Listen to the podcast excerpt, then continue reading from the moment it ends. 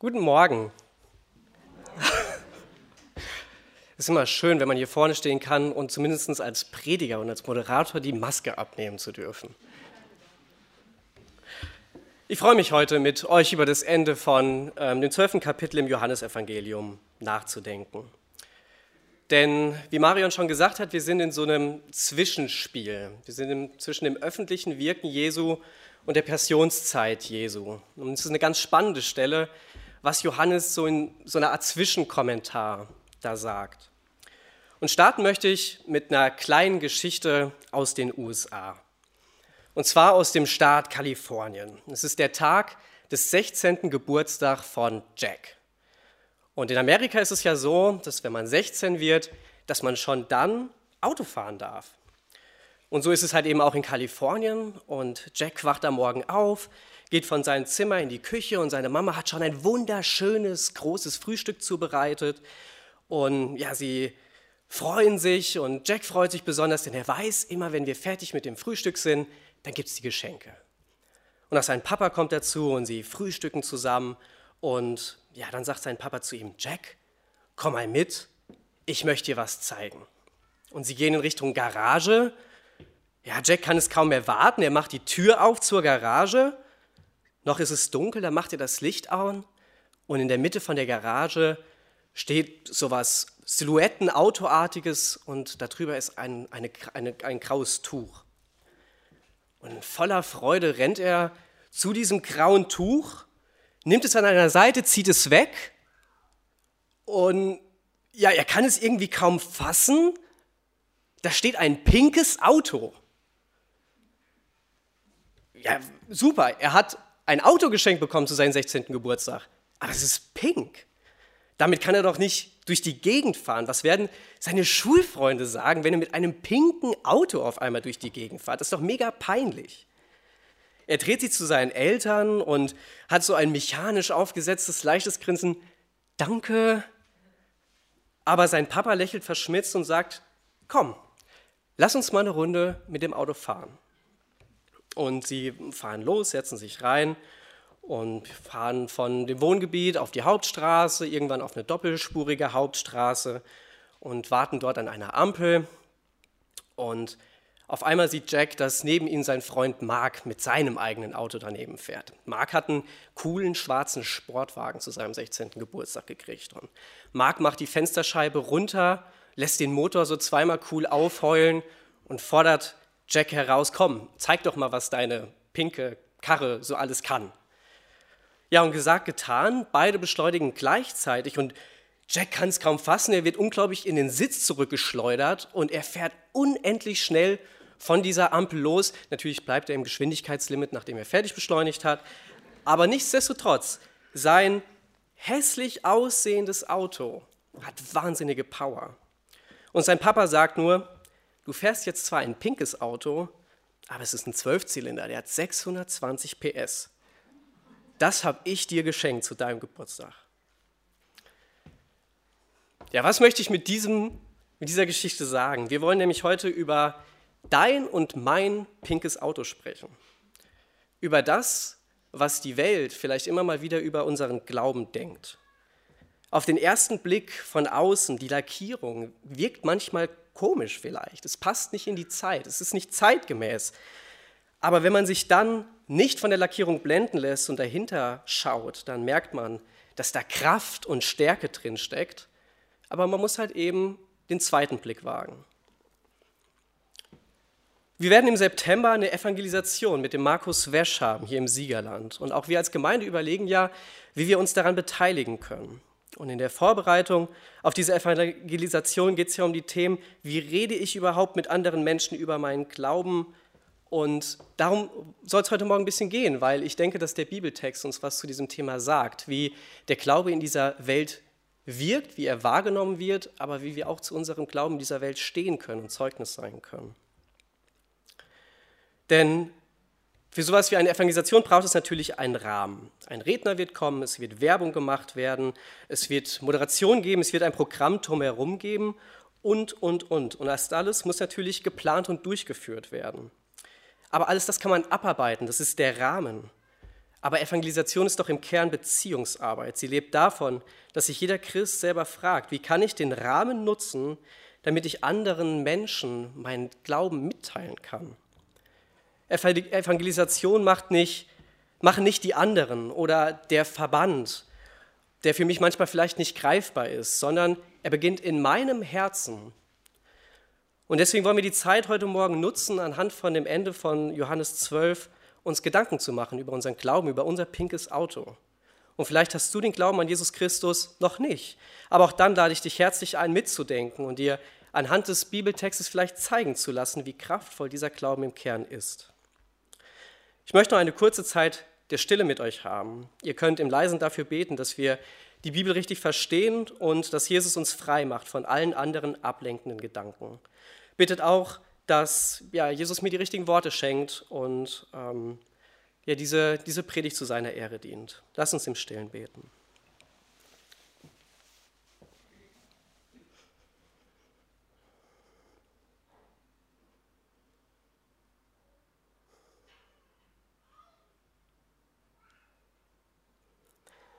Jesus Christus, danke für dein Wort, aus dem wir heute hören dürfen. Schenke offene Ohren, offene Herzen und mir die richtigen Worte für diese Predigt.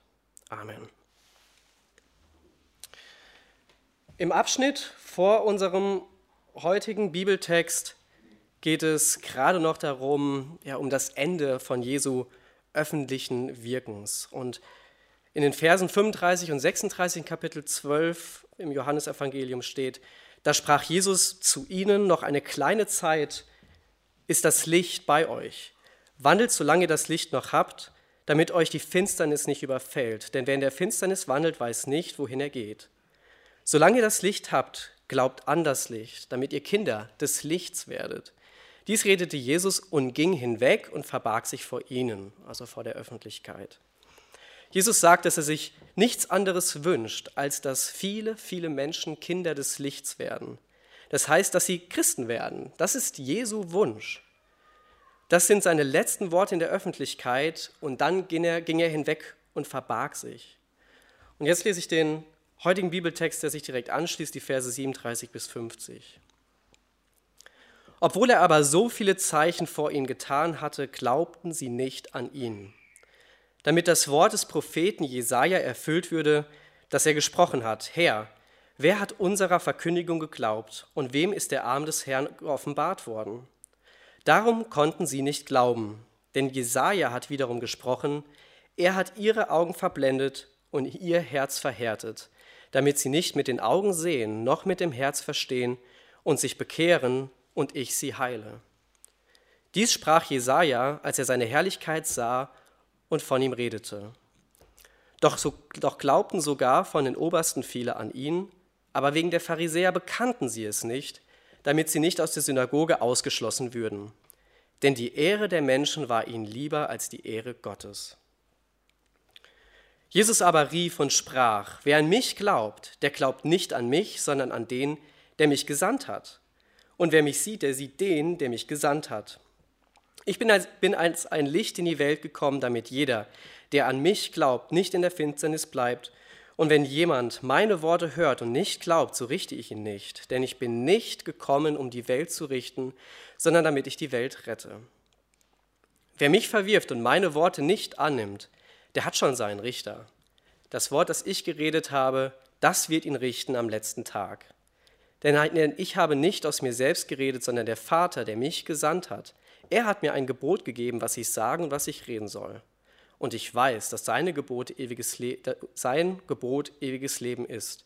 Darum, was ich rede, das rede ich so, wie der Vater es mir gesagt hat.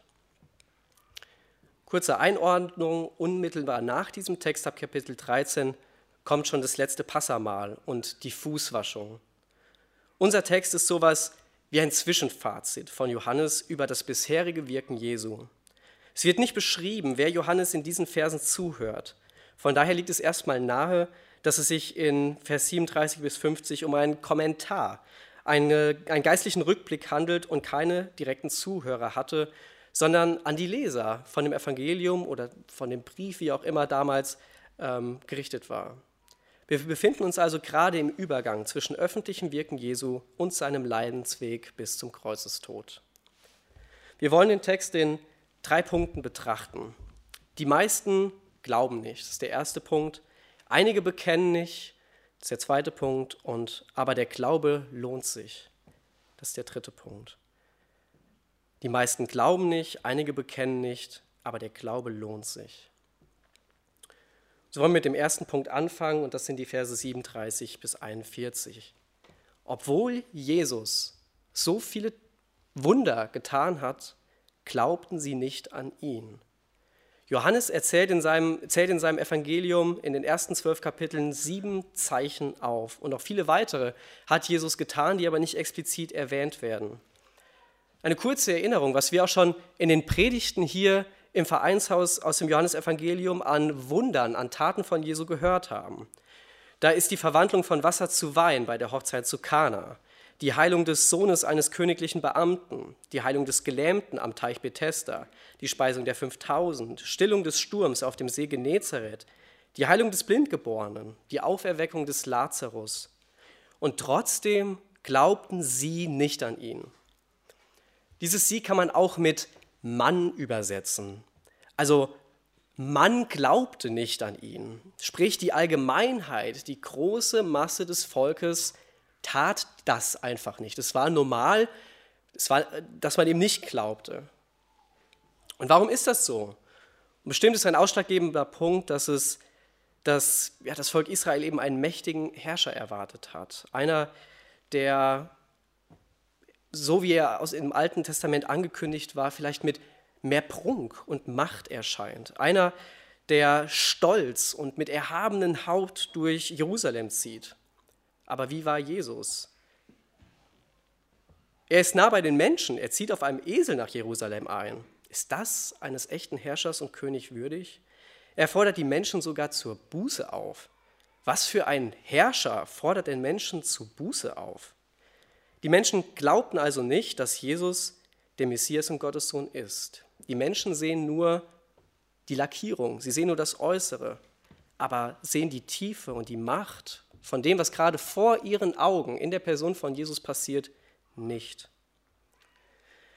Außerdem erfüllen sich durch den Unglauben zwei Prophetien, die stehen in den Versen 38 und 40. Beide beziehen sich auf Jesaja. Der erste kommt aus Jesaja 53, der Vers 1. Wer hat unserer Verkündigung geglaubt und den Arm des Herrn? Wem ist er geoffenbart worden? Diese Prophetien werden nun erfüllt. Und die zweite steht in Jesaja 6, Vers 10. Er hat ihre Augen verblendet und ihr Herz verhärtet, damit sie nicht mit den Augen sehen, noch mit dem Herzen verstehen und sich bekehren und ich sie heile. Als ich diese beiden Stellen gelesen habe, habe ich mir gedacht, na toll, wie gemein ist das denn, etwas dem Volk Israel vorzuwerfen, was es gar nicht einhalten kann. Johannes schreibt ja in Vers 39, darum konnten sie nicht glauben. Man könnte meinen, Gott will gar nicht, dass sein Volk glaubt und gerettet wird. Wenn er die Augen verblendet und die Herzen doch selber verhärtet, wie kann er sich dann wundern, dass die meisten eben nicht glauben? Ich glaube aber nicht, dass diese Aussage von diesen beiden Zitaten so richtig ist. Und das aufgrund von zwei Dingen. Erstens, das Jesaja-Buch kommt nämlich von einer ganz anderen Perspektive. Die Verblendung und die Verhärtung ist nicht der Grund für den Unglauben Israels, sondern folgt nachträglich auf den Unglauben. In Jesaja 1, Vers 2 steht: Meine Kinder sind von mir abgefallen. In Vers 4: Die Kinder haben den Herrn verlassen und sind abgefallen. Israel hätte glauben können, Nachdem sie sich aber gegen den Messias Jesus entschieden haben, erst dann hat Gott ihr Herz verhärtet. Deswegen können sie auch in Vers 38 den Arm des Herrn, also das Wirken Gottes nicht sehen als Konsequenz davon, dass sie Jesus nicht angenommen haben. Ein zweiter Grund dagegen ist, dass Gott sein Volk nicht vom Glauben abhält, weil das ganze Johannesevangelium eine ganz andere Geschichte erzählt. Das Volk hätte glauben können, zum Beispiel in Johannes 1, Vers 12 steht, wie viele ihn aber aufnahmen, denen gab er Macht, Gottes Kinder zu werden, denen, die an seinen Namen glauben. Oder Johannes 11, Vers 45 am Ende der Lazarus-Geschichte.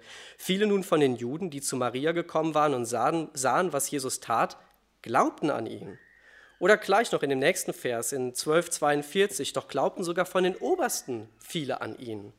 Jeder konnte an Jesus glauben, jeder kann auch heute an Jesus glauben, wenn er eine Entscheidung dazu gefunden hat. Und dies sprach Jesaja, als er seine Herrlichkeit sah und von ihm redete. Auch da ist nicht ganz klar, wer ist denn jetzt seine oder wessen Herrlichkeit ist es denn? Wer ist denn mit seine gemeint? Immerhin redet Jesaja, reden wir von Jesaja, der ca. 740 bis 701 vor Christus wirkte. Und so wie es Johannes aber schreibt, ist Jesus hier offensichtlich auch gemeint. Somit hat Jesaja nicht nur für die Zeit 700 vor Christus geweissagt, sondern eben auch für die Lebzeiten von Jesu schon in diese Zeit hineingesprochen. Was können wir uns aus diesem Punkt mitnehmen? Die meisten glauben nicht. Wie genau das Zusammenspiel von Erwählung und freier Entscheidung für den Glauben ist, das ist ein tiefes und sehr schwieriges Thema. Aber vielleicht kannst du dich, wenn du Christ bist, dir nochmal genau überlegen, wie du eigentlich zum Glauben gekommen bist. Wie bei dir dieses Zusammenspiel von Jesus sucht genau dich und Du hast aber auch eine Entscheidung für den Glauben getroffen, wie das bei dir passiert ist. Und vielleicht stellst du fest, dass es so verwoben und eng zusammenhängt, dass es gar nicht leicht ist, auseinander zu dividieren. Vielleicht kann dein persönliches Zeugnis darüber, aber wie du zum Glauben gekommen bist, auch anderen helfen, den Glauben zu verstehen, dieses Zusammenspiel zu verstehen, indem du dir über deine eigene Geschichte, über deine eigene Glaubensgeschichte Gedanken machst. Vielleicht bist du auch schon mit Nichtchristen ins Gespräch über den Glauben gekommen und du bist vielleicht frustriert, dass bei all deinen Gebeten dein Vater, deine Mutter, dein Kind, dein Kollege, dein Klassenkamerad, dein Kommilitone einfach nichts von Jesus wissen will. Warum herrscht eine so breite Abneigung gegenüber dem Glauben? Und ich denke, dass der Text uns hier zeigt, ganz nüchtern, dass das der Normalzustand ist. Wenn Jesus selbst sein höchstpersönliches Wirken dazu geführt hat, dass man, also die Allgemeinheit, nicht glaubte, warum sollte das heute bei uns imperfekten Abbildern von Jesus in dieser Welt anders sein? Es ist reine Gnade, wenn sich jemand bekehrt, aber der Normalfall, die nüchterne Realität ist Ablehnung. Und Gott sagt uns hier, dass dann nicht unbedingt etwas falsch ist, wie wir beten oder wie wir auf die Menschen zugehen, sondern erst einmal, dass es der Normalfall ist. Oberflächlich und weltlich gesehen ist unser Glaubensauto eben uncool, passt nicht in das Bild dieser Welt. Dennoch wünscht sich Jesus, dass Menschen zum Glauben kommen. Er will retten. Dafür muss, es sich aber, dafür muss er sich aber auch trauen, mit dem, mit dem wir reden, seine Maßstäbe vielleicht neu zu sortieren und anzupassen. Eben nicht nur die Äußerlichkeiten zu beurteilen, sondern auf den Kern zu schauen. Nach dem, was der Glaube verspricht, nämlich ein ewiges Leben im Licht, das nur Jesus schenken kann. Und dazu kommen wir jetzt gleich noch. Kommen wir zum zweiten Punkt. Einige bekennen nicht. Das ist nämlich jetzt ja erstmal so ein negativer erster Punkt gewesen und jetzt geht es mal einen Halbsatz schön weiter. Doch glaubten sogar von den Obersten viele an ihn. Soweit der schöne Teil, aber wegen der Pharisäer bekannten sie es nicht, damit sie nicht aus der Synagoge ausgeschlossen würden. Denn die Ehre der Menschen war ihnen lieber als die Ehre Gottes. Das anfängliche Doch glaubten sogar kann man auch mit dessen ungeachtet oder mit gleichwohl übersetzen. Soll heißen, es gab zwar viele, die nicht glaubten, nichtdestotrotz gab es viele von den Obersten, die aber glaubten. Aber was haben sie für ein Problem? Sie glaubten zwar, aber wegen den Pharisäern bekannten sie es nicht, damit sie nicht aus der Synagoge ausgeschlossen würden. Welche genaue Gruppe mit den Obersten gemeint ist, ist unklar. Es liegt aber nahe, dass es sich um die Obersten im religiösen Kontext handelt, wegen der Angst, aus der Synagoge, aus der jüdischen Gemeinde ausgeschlossen zu werden. Es kann also gut sein, dass hier Pharisäer gemeint sind, die wiederum Angst vor anderen Pharisäern haben, die sie womöglich wegen ihres Glaubens an Jesus Christus ausgrenzen würden. Und die Haltung hat einen Grund. Vers 43, denn die Ehre der Menschen war ihnen lieber als die Ehre Gottes. Das Ansehen der Menschen war ihnen wichtiger als Gottes Ehre. Wie schade, jetzt gibt es eine Gruppe, die an Jesus als ihren Messias glaubt, aber nur mit angezogener Handbremse. Sie haben Angst, ihren Ruf zu verlieren, vielleicht auch komisch angeguckt zu werden. Ein Pharisäer verbrachte viel Zeit in der Synagoge. Sie versuchten also an dem Ort, an dem sie so viel Zeit zu verbrachten, Anerkennung der Menschen zu bekommen. Für ihre Intelligenz, ihre tolle Rede, für ihre Persönlichkeit. Sie wollten sicher gehen, dass sie Teil der ganz normalen anderen Menschen waren, damit sie bloß nicht zum Außenseiter würden.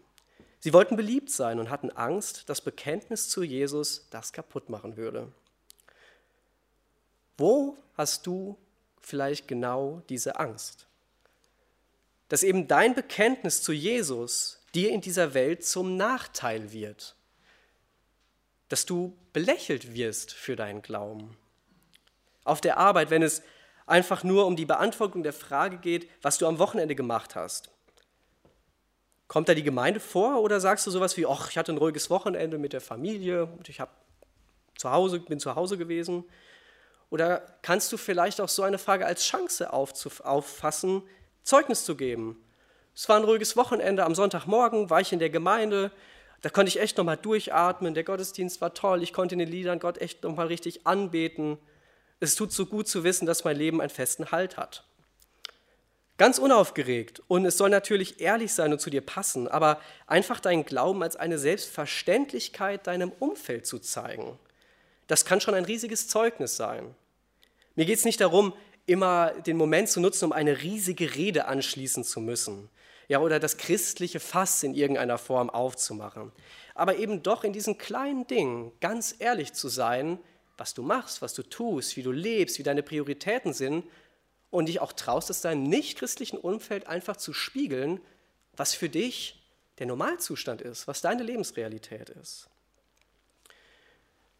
Oder auch so Möglichkeiten, wie es die neue Technik zulässt. Wir haben zum Beispiel bei WhatsApp ja diese Gottesdienst-Einladungsbildchen. Nicht, das ist jetzt ein Beispiel, aber was ist der Grund, wenn du auch die Möglichkeit hast, Leute einzuladen zu, dem Gott, zu einem Gottesdienst oder sogar über Livestream zu gucken, nicht anderen davon zu erzählen. Weil wir haben die beste Botschaft. Was hält dich davon ab, diese Retterbotschaft in deinem Umfeld groß zu machen? Oder es gibt ja auch von der Bibel-Apps diese Bibelversbilder und diese WhatsApp-Stati, die werden ja wirklich regelmäßig von sehr vielen Leuten angeguckt. Nutzt du solche Möglichkeiten, um deinem Umfeld Jesus näher bringen zu wollen? Es ist natürlich nicht leicht oder beziehungsweise ich kann natürlich nicht von außen beurteilen, was ähm, die genauen Gründe oder Motive sind, warum du Dinge tust oder nicht tust. Und das möchte ich mir auch gar nicht anmaßen. Aber du kannst in dich eben selbst ganz ehrlich hineinhören, ob es Menschenfurcht ist, die dich davor abhält oder vielleicht ein anderer guter Grund. Aber wenn es Menschenfurcht ist, dann möchte ich dir einfach Mut machen, darüber hinwegzusehen, darüber zu springen über diese Grenze und dich es zu trauen. Und ich bin mir ganz sicher, dass Jesus dich nicht im Stich lassen wird, sondern dass du dadurch Segen erfahren wirst. Um im Bild mit dem pinken Auto zu bleiben, versuchst du eben kontinuierlich die Farbe deines Autos zu verstecken. Vielleicht wäschst du es einfach nicht, damit es bloß nicht auffällt, oder versuchst halt eben alle Situationen zu umgehen, wo dich jemand auf dein pinkes Auto ansprechen kann. Und wenn das so ist, dann möchte ich dir eben genau diesen Mut machen, die Ehre bei Gott zu suchen und eben nicht bei den Menschen. Ich bin mir sicher, dass dein Glaubensleben dadurch einen riesigen Schritt nach vorne machen kann. Kommen wir noch zum letzten Punkt, zu den Versen 44 bis 50, wo ich noch ein paar Aspekte rausgreifen möchte. Aber der Glaube lohnt sich. Wer an mich glaubt, der glaubt nicht an mich, sondern an den, der mich gesandt hat. Und wer mich sieht, der sieht den, der mich gesandt hat. Jesus macht hier eins unmissverständlich klar. Gott und er, da gibt es keinen Unterschied. Wer Jesus ansieht, der sieht in ihm Gott. Natürlich nicht körperlich, sondern charakterlich, also von den geistlichen Eigenschaften her. Jesus nutzt dazu ein Bild aus dem jüdischen Botenrecht, nämlich der Gesandte eines Menschen ist wie dieser selbst. Indem sich Jesus als Gesandter Gottes identifiziert, sagt er auch automatisch, dass er wie Gott selber auftritt. Vers 46, ich bin als ein Licht in die Welt gekommen, damit jeder, der an mich glaubt, nicht in der Finsternis bleibt. Das erinnert an den Vers vor unserem Predigtext aus den Versen 35 und 36, aber natürlich auch an das Ich bin-Wort in Johannes 8, Vers 12. Ich bin das Licht der Welt. Wer mir nachfolgt, wird nicht in der Finsternis wandeln, sondern er wird das Licht des Lebens haben. Das ist Jesus. Licht. Wir Menschen leben in der Dunkelheit. Der Glaube hat die Kraft, uns aus dem Dunkel, von unseren Sünden, von das, was uns von Jesus trennt, rauszuziehen, um uns ein ewiges Leben zu schenken, ein Leben in der Versöhnung mit Jesus. Der Glaube an Jesus Christus lohnt sich nicht auf den ersten Blick für ein schönes und erfolgreiches Leben hier auf Erden, aber für eins, in dem wir frei gemacht sind von Schuld, in dem wir Gottes mächtiges Wirken wahrnehmen können, in dem wir uns von ihm verändern lassen können und in geklärten Beziehungen leben können, weil unser Leben eben lichtdurchflutet ist. Ist uns das bewusst, was es bedeutet, dass Jesus dieses Licht in unserem Leben sein möchte? Und ist, wenn wir Christen sind, dass er in alle unsere Winkel hineinschaut, dass er alle unsere tiefsten Gedanken kennt und möchte, dass wir damit im Reinen sind und das eben auch ausstrahlt auf unser Umfeld und wir natürlich hier schon auf der Erde ein ganz anderes Leben führen können, aber eben auch durch die Versöhnung mit Gott die Ewigkeit vor Augen haben können. Vers 47, und wenn jemand meine Worte hört und nicht glaubt, so richte ich ihn nicht. Denn ich bin nicht gekommen, um die Welt zu richten, sondern damit ich die Welt rette. Jesus ist zur Rettung gekommen. Er wird aber auch später noch richten, so wie es in Johannes 5, Vers 22 heißt. Denn der Vater richtet niemand, sondern alles Gericht hat er dem Sohn übergeben. Somit richtet Jesus noch nicht, sondern ist jetzt da, um zu retten. Es ist noch Gnadenzeit. Wer mich verwirft und meine Worte nicht annimmt, der hat schon seinen Richter. Das Wort, das ich geredet habe, das wird ihn richten am letzten Tag. Jesu Worte reichen schon aus, um uns zu überführen, um uns einfach zu zeigen, wo unser Leben nicht den Maßstäben von Gott und von der Bibel entspricht. Und ich denke, dass das auch jeder weiß oder ein Gefühl dafür hat, wo es eventuell nicht biblisch in unserem Leben zugeht. Und das wird uns auch schon überführen und uns fragen, wie können wir denn von dieser Sünde loskommen? Und da ist eben die einzige Lösung Jesus. Und die letzten beiden Verse sind inhaltlich nochmal ähnlich den Versen 44 und 45. Denn ich habe nicht aus mir selbst geredet, sondern der Vater, der mich gesandt hat, er hat mir ein Gebot gegeben, was ich sagen und was ich reden soll. Und ich weiß, dass sein Gebot ewiges Leben ist. Darum, was ich rede, das rede ich so, wie es der Vater mir gesagt hat. Und mit diesem Vers beendet Johannes dieses, diesen Zwischenkommentar. Gott will retten, denn Gottes Gebot ist ewiges Leben, das ist sein Plan. Was können wir uns aus diesem Punkt mitnehmen? Gott und Jesus, das ist eins. Ein Glaube an Jesus ist nicht nur der Glaube an das Wirken eines einzigen Menschen, der vor 2000 Jahren gelebt hat, sondern ist ein Glauben an einen allmächtigen Gott, der auch heute in unser Leben eingreifen will. Es ist ein Glauben, der gegenüber allen Philosophien und Ideologien dieser Welt Bestand hat. Wir können uns trauen, über den Glauben zu reden und ihn zu bekennen, weil wir Jesus und Gott persönlich an unserer Seite haben. Wir haben die beste Botschaft, die frohe Botschaft, das Evangelium. Jesus ist Licht und will auch dich ins Licht führen. Er will dich retten. Ist dieses Selbstverständnis der Macht des Evangeliums, deines Zwölfzylindermotors mit 630 PS, Teil deines Glaubens? Wir glauben daran, dass dieser Glauben doch die Rettung bringt. Warum sind wir dann oft so egoistisch, nicht auch anderen von dieser Rettung zu erzählen? Ehrlich, unaufdringlich deine Geschichte, wie du deinen Glauben lebst, aber doch mit Überzeugung. Wir müssen uns nicht ducken und klein machen mit diesem unendlich großen Gott. Ich komme zum Schluss. Die meisten glauben nicht, das war der erste Punkt. Mach dir bewusst, dass es nüchtern betrachtet der Normalfall ist, dass du mit und für deinen Glauben in der Welt abgelehnt wirst. Selbst als Jesus persönlich auf der Welt war, glaubte man nicht an ihn. Die breite Masse war damals schon so drauf. Und ist es heute eben auch noch. Aber lass dich davon nicht beirren. Der Glaube hat mehr zu bieten an tiefer Freude, Gemeinschaft, Freude, innigen Beziehungen und mit anderen Christen und eben die Ewigkeitsperspektive bei Gott. Das ist eben kein scheinendes und glänzendes Äußeres, sondern sind alles Dinge, die innere Qualitäten ausdrücken, die tiefer sind. Man erkennt sie eben nicht auf den ersten Blick, aber sie dienen für den eigentlichen Zweck eines erfüllten, eines Christus erfüllten Lebens. Zweitens, einige bekennen nicht. Schäme dich nicht für das vielleicht manchmal uncoole Aussehen deines Glaubens, äußer die Äußerlichkeiten. Steh zu deinem Glauben. Er ist mehr als sein Schein. Jeder, der das nicht anerkennen möchte, ja, er wird dich und er wird wahrscheinlich dein Glauben belächeln. Aber dann, wenn eben auch das Leben von deinen nichtchristlichen Freunden turbulent ist, auch dann kommt spätestens die Frage auf, was gibt ihnen Halt im Leben? Und da kannst du dir sicher sein, dass dein Glaube eben trägt. Trau dich dazu zu stehen, Gott wird dich nicht im Stich lassen. Und drittens, aber der Glaube lohnt sich. Jesus ist das Licht der Welt. Er ist der einzige Weg zum ewigen Leben. Im September wird es, wie gesagt, den Rahmen einer Evangelisation geben. Es ist nichts damit getan, dass wir als Christen einfach dahin gehen oder da sind. Ich glaube, wir sollten nämlich die, folgende, die kommende Evangelisation mehr als Ressource irgendwie verstehen, die uns unterstützen und ausrüsten will, offen und ehrlich mit anderen Menschen über den Glauben zu reden. Wir sind es, die Jesus nutzen möchte als Werkzeuge.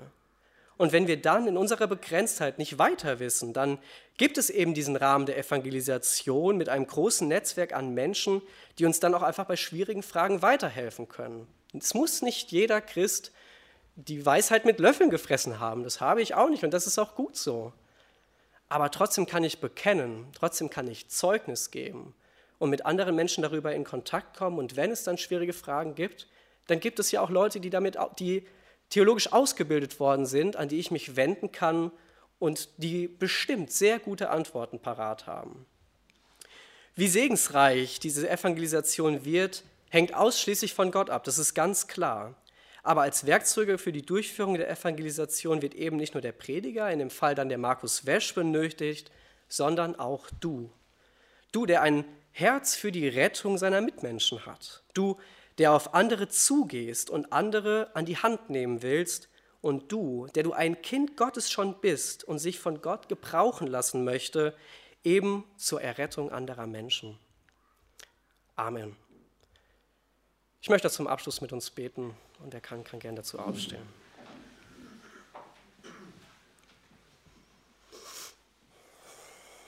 Jesus Christus, hab du Dank, dass du allmächtig bist, dass du und Gott, der Vater, eins bist, dass du Licht bist, dass du Licht in unserem Leben sein möchtest, dass du unsere Sünden wegnimmst, dass Gott uns durch deinen Sohn Jesus eben als sündlose und reine Menschen ansehen kann, dass wir überhaupt so vor dir bestehen können und dadurch das ewige Leben haben können.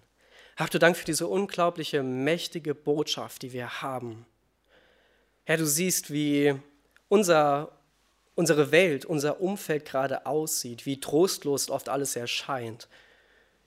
Bei den Kriegen in dieser Welt, wo wir uns fragen, warum muss das passieren? Warum ist das so? Und Herr, ich möchte dich bitten, dass du ein Herz, ein Herz dafür schenkst, was das Allerwichtigste ist. Neben all dem, was hier auf der Welt passiert, dass wir dich in unserem Leben haben. Und dafür möchten wir dir danken, wenn du schon in unserem Leben bist. Und ich möchte dich bitten für ein Herz, was diesen Wunsch auch hat, dass viele weitere Menschen diesen Glauben finden können. Ich möchte dich bitten, dass du unsere Herzen vorbereitest für die Evangelisation, dass wir uns ganz ehrlich selbst hinterfragen können, wie wir diesen Rahmen der Evangelisation nutzen können, damit du uns gebrauchen kannst, andere Menschen von dir zu erzählen.